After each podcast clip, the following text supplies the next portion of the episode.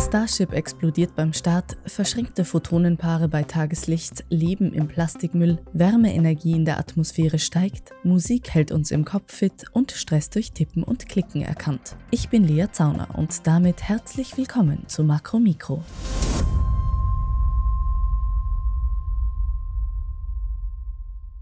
Das größte jemals gebaute Raketensystem Starship sollte bei dem ersten Testflug der kompletten Rakete etwa 90 Minuten in der Luft sein. Sollte. Denn nur ein paar Sekunden nach dem Start ist die Rakete explodiert. Das Privatunternehmen SpaceX von Elon Musk spricht trotzdem von einem Erfolg. Man habe wichtige Daten gesammelt und viel für den nächsten Testflug gelernt. Das Starship-System ist insofern besonders, weil Raumschiff und Rakete nach dem Flug sicher landen und so wiederverwendet werden können. Das System soll im All betankt werden und Menschen so bis zum Mond und sogar zum Mars transportieren. Die US-Weltraumagentur NASA hat Starship ausgewählt. Ende 2025 sollen bei der Mission Artemis 3 erstmals seit mehr als 50 Jahren wieder Menschen zum Mond fliegen.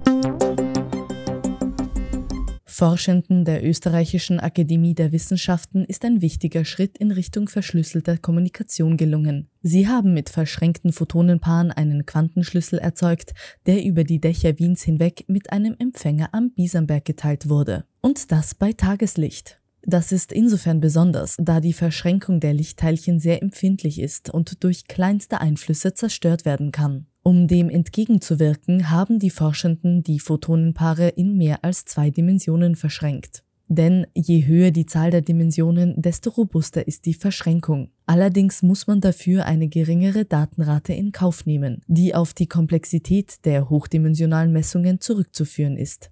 Die Technik ist insofern vielversprechend, da sie eine unknackbare und abhörsichere Verschlüsselung ermöglicht. Auch die Strecke vom ÖAW-Institut für Quantenoptik und Quanteninformation zum Biesenberg ist nicht zufällig gewählt. Sie entspricht in etwa der Entfernung eines Satelliten zu einer Bodenstation. In Zukunft soll es mit dieser Technik möglich sein, weltweit sichere Schlüssel zu teilen, zum Beispiel für sensible Kommunikationsvorgänge wie Online-Banking.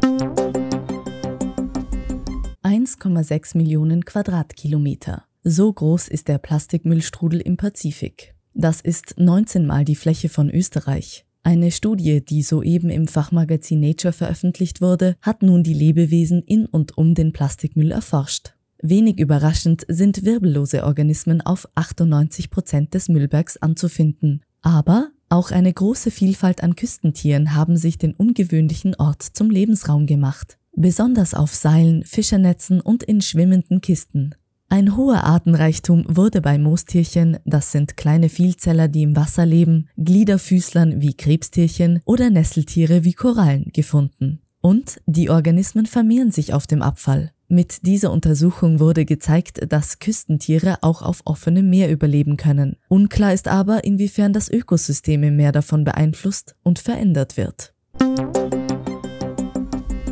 Forschende der Universität Graz haben an einer groß angelegten internationalen Studie teilgenommen. Im Rahmen des Global Climate Observing System Programms der Vereinten Nationen wurde die weltweite Menge an Wärmeenergie in der Atmosphäre untersucht. Das Ergebnis? Seit Beginn des 21. Jahrhunderts hat die Wärmeenergie etwa viermal so stark zugenommen wie zwischen 1960 und 2000. Eine derart starke Wärmezunahme in so kurzer Zeit sei rein durch natürliche Schwankungen nicht erklärbar. Die Forschenden sehen den Grund für die Erhitzung in den vom Menschen verursachten Treibhausgasemissionen. Dadurch entsteht ein Energieüberschuss von rund 13 Billionen Gigajoule im Erdsystem, mehr als das 20-fache des Weltenergieverbrauchs. Und was passiert mit dieser überschüssigen Energie? 89 Prozent werden von den Weltmeeren gespeichert. 5% vom Land, 4% treiben das Abschmelzen des Eises voran und 2% landen in der Atmosphäre. Obwohl die Wassermassen einen Großteil der Energie auffangen, sind die Auswirkungen in der Atmosphäre am stärksten und am unmittelbarsten für uns spürbar, etwa durch stärkere Wetter- und Klimaextreme. Die Forschenden empfehlen die Energieentwicklung weiter zu beobachten und in die globale Bestandsaufnahme des Pariser Klimaabkommens aufzunehmen.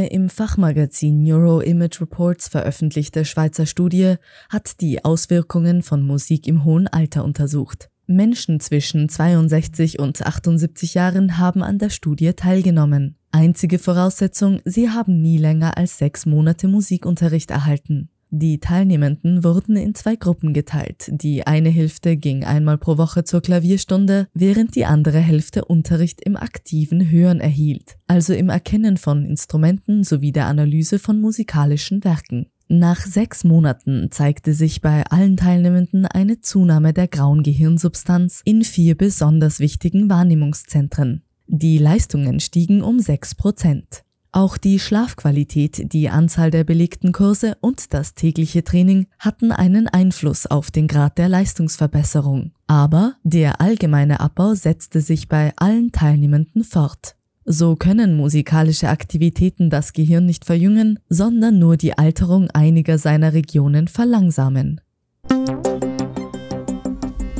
Und wie immer ein Fun Fact zum Schluss. Schweizer Fachleute haben einen verlässlichen Indikator für Stress entdeckt, und zwar das Tippen und Klicken von Maus und Tastatur. Damit lasse sich Stress besser erkennen als durch Messen der Herzfrequenz.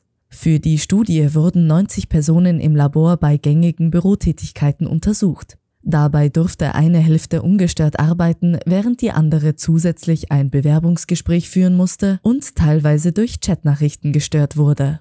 Die Fachleute fanden heraus, dass gestresste Menschen anders tippen und ihre Maus häufiger und ungenauer bewegen. Zudem machten sie mehr Fehler beim Tippen. Mit dieser Erkenntnis wurde ein Modell entwickelt, das das Stresslevel von Menschen im Büro wiedergeben soll. Die Forschenden betonen dabei, dass sie kein Überwachungstool entwickeln, sondern Erwerbstätige beim Erkennen und Vorbeugen von Stress helfen wollen.